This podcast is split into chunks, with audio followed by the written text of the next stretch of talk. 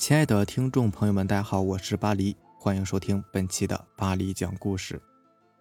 咱们今天晚上要分享的这篇故事呢，名字叫做《你要相信我》，作者姜茶。小玲是某肿瘤医院的护士，为人胆大心细，深得病人和同事的喜爱。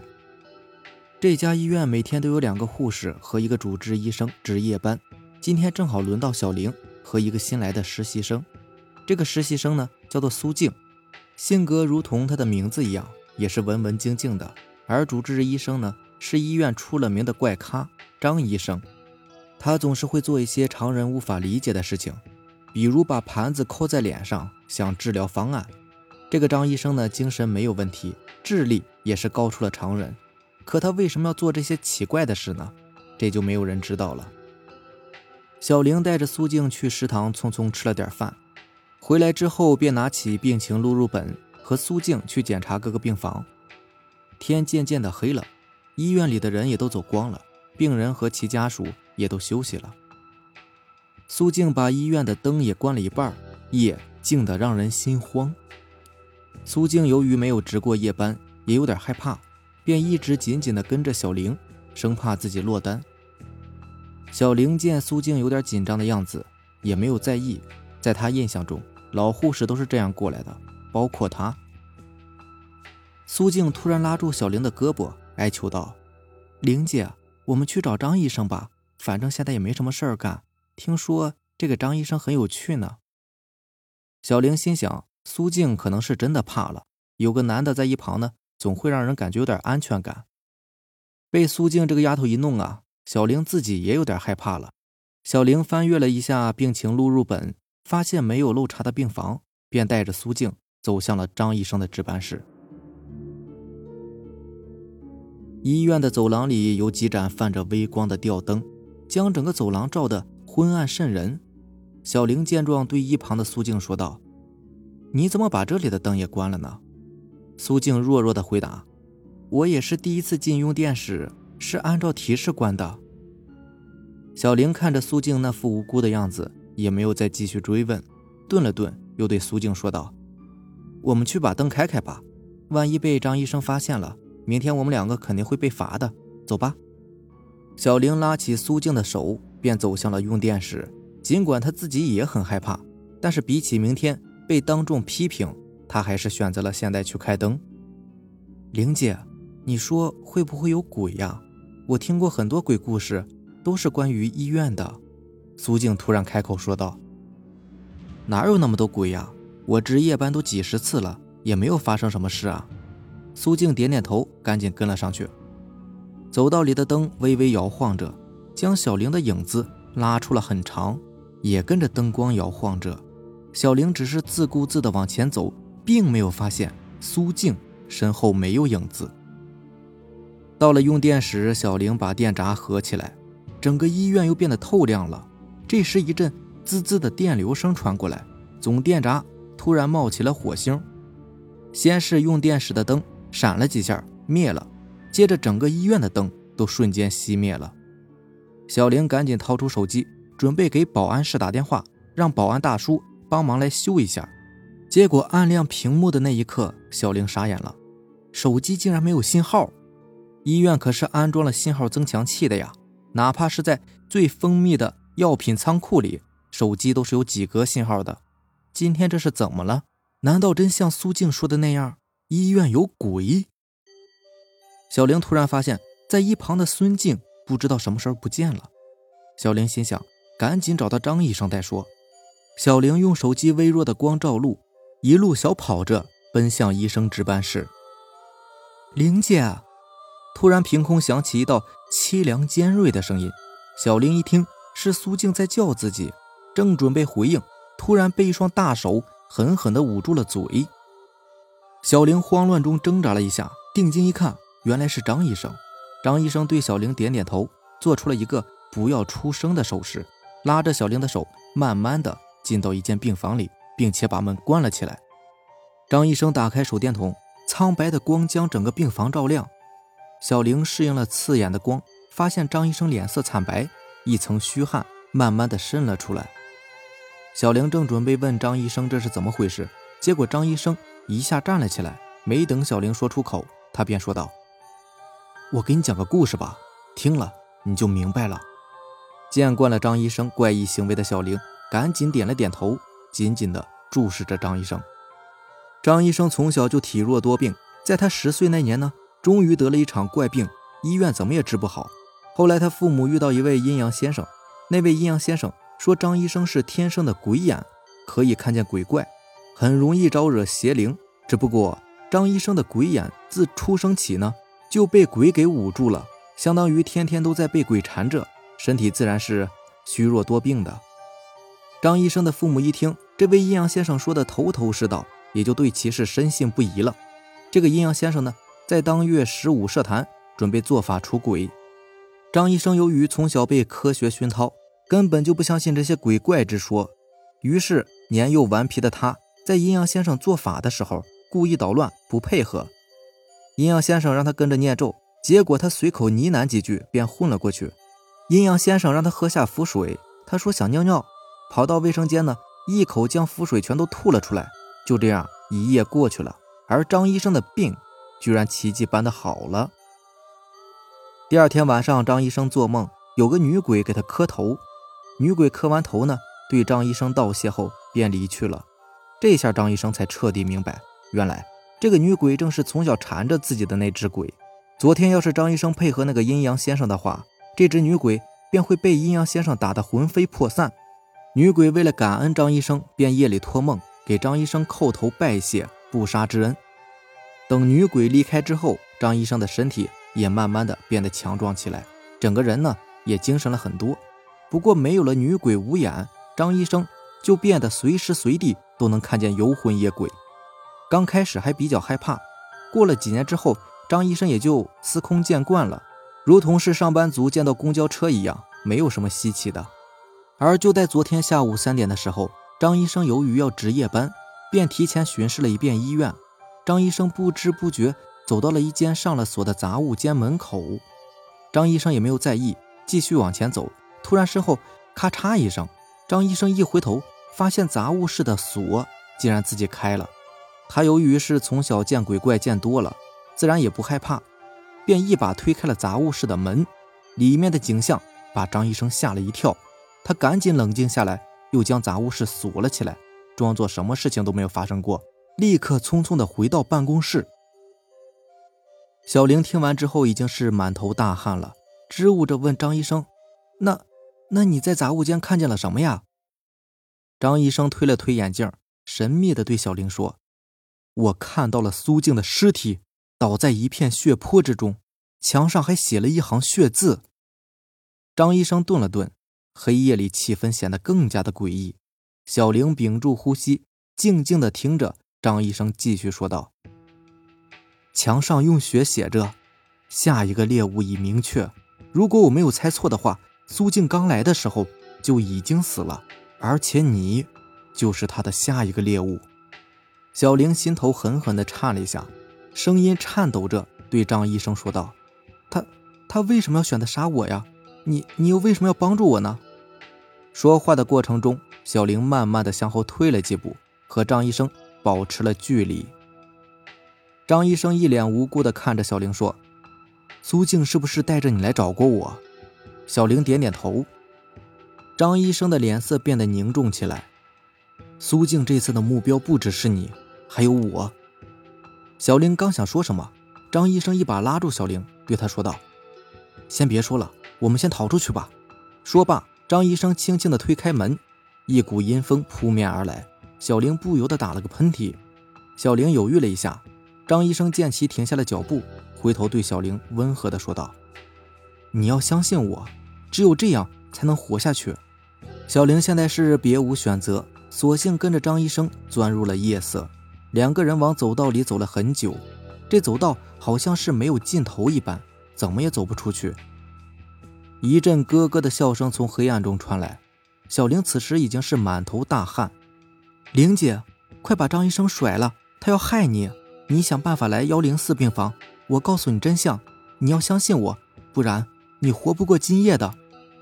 忽然，小玲耳边传来苏静的柔软又有些阴冷的声音，吓得他差点叫出声来。小玲的表现被张医生看在眼里，张医生停下脚步，双手搭在小玲的肩膀上，郑重地对小玲说道：“如果你听见了什么，千万不要理会，这是鬼的阴谋。”小玲平时就胆大心细，强忍着恐惧，让自己镇定了下来，仔细地捋了捋思路。张医生怎么会懂这么多呢？为什么鬼不直接出来杀了他们两个呢？并且苏静这个鬼好像有点忌讳张医生，难道是张医生才是想要谋害小玲的人吗？平时他就行为诡异，做一些奇怪的事情，谁知道他是不是杀人恶魔呢？小玲想到这里，决定听从苏静的话，便在黑暗中悄悄地脱离了张医生的视线。这时，小玲耳边又响起苏静的声音：“玲姐。”你做了对的选择，赶紧闭上眼睛，向北直走，你就能破解掉鬼打墙了。原来是鬼打墙啊，怪不得自己刚才怎么也走不出去。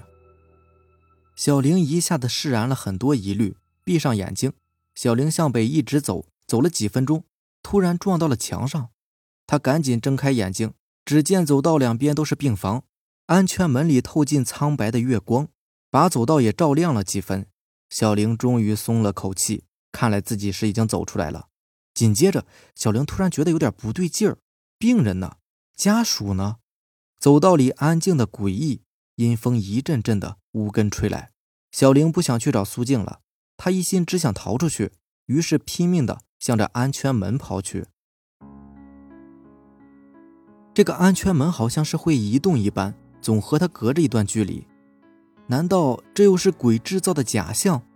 小玲一下子瘫软在地上，心中有几分绝望，但嘴里还是重复的念叨着：“我不想死，我不能死啊！”小玲定了定神，一咕噜坐起来，走到了幺零四号病房门口。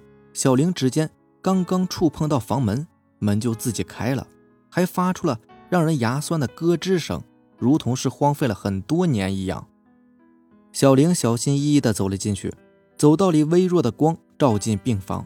只见里面有一张床，床沿上坐着一个穿着护士装的女人。昏暗的病房里看不清她的脸，但是看身形，小玲可以确定她就是苏静。你找我来干嘛？苏静悠悠地回答说：“张医生要害你，但我要救你。”小玲一下子把门开到最大，整个房间呢瞬间亮了许多。小玲清楚的看到苏静的脸色铁青。鼻子下面没有嘴唇，露出了一口森森的白牙，黝黑的瞳孔占据了整个眼眶，这诡异恐怖的模样把小玲吓愣住了，想跑，结果双腿如同是灌了铅一样，怎么也迈不开步子。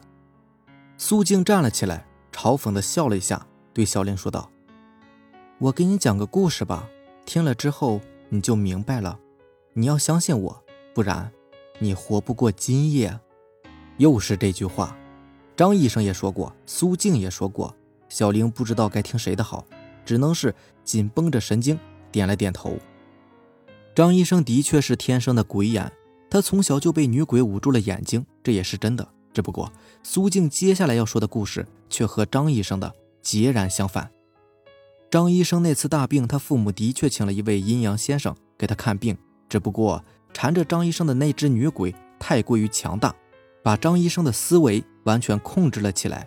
做法的过程中，女鬼操控着张医生，故意捣乱，不配合。趁着阴阳先生念经不备的时候，女鬼就将其杀了。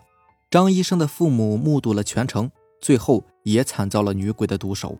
那只女鬼每年都必须用一个年轻的女子的身体来滋养自己。要知道，任何一只鬼魂都不可能长久的存在这个世界上，他们只能用一些特殊的方法来进行续命。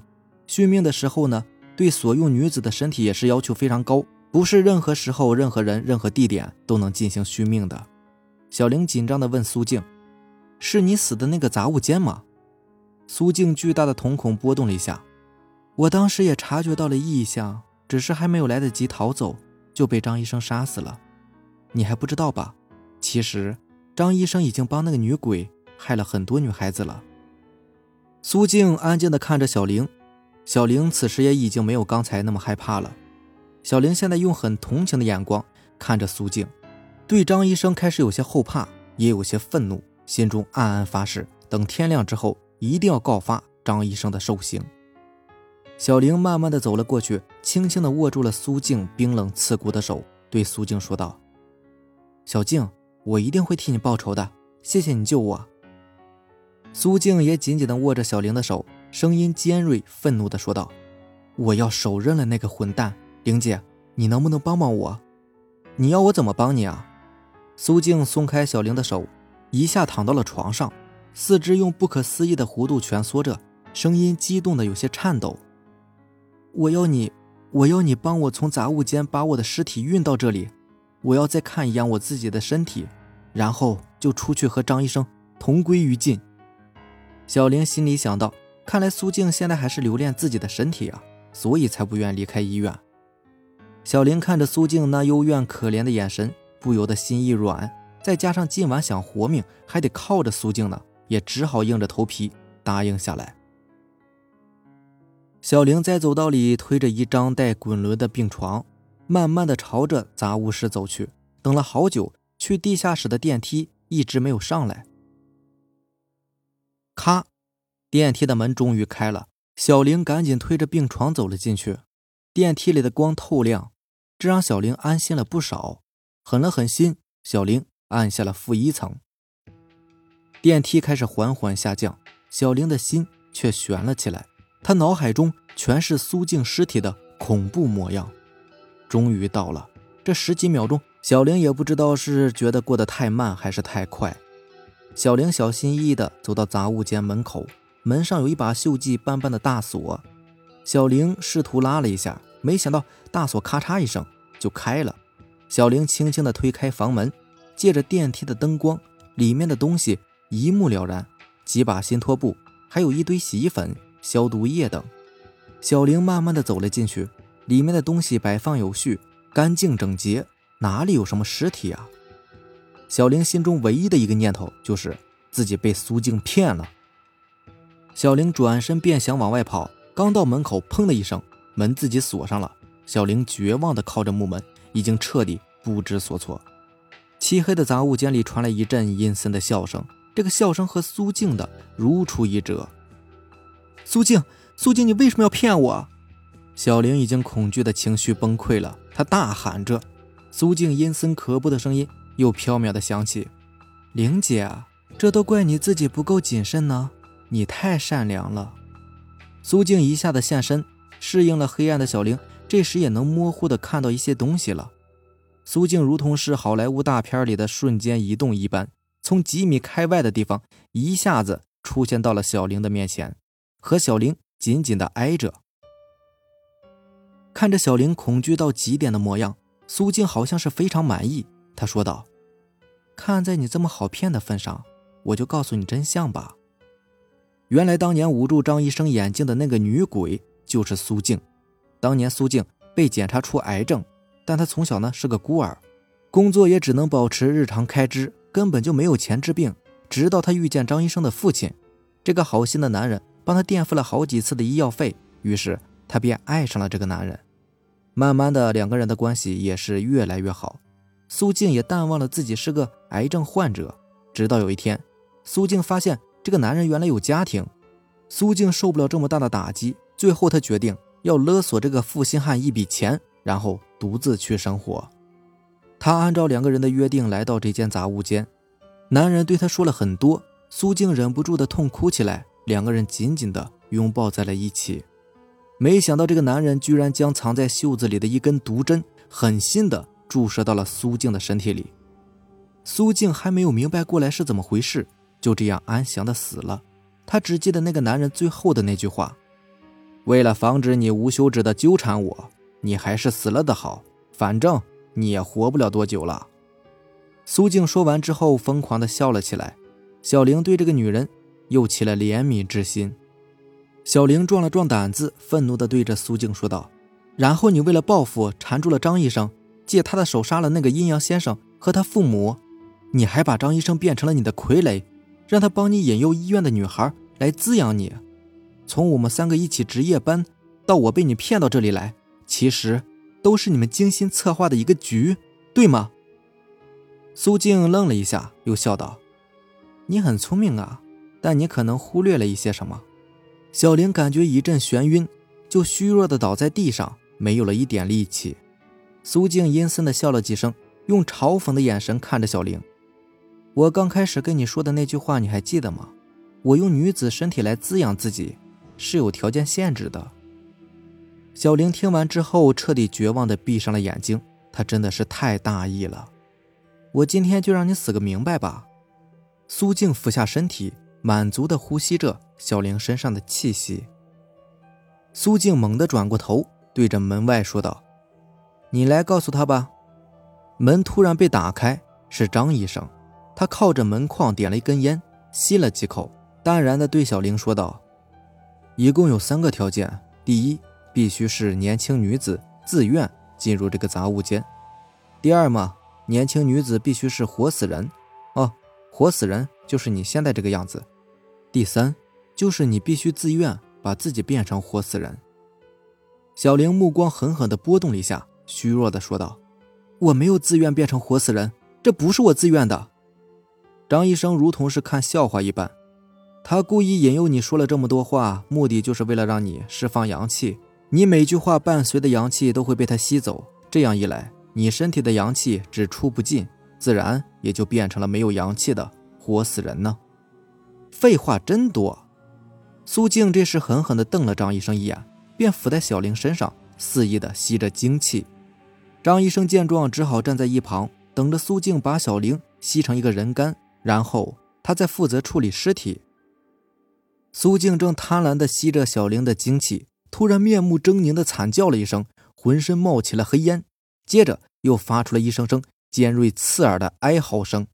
只见他身后的张医生手中拿着一把沾满黑狗血的铜钱，不停的往苏静身上狠狠的砸着，嘴里冷冷的勾了一下，似乎很享受这种行为。苏静的鬼魂终于消散在了空气中。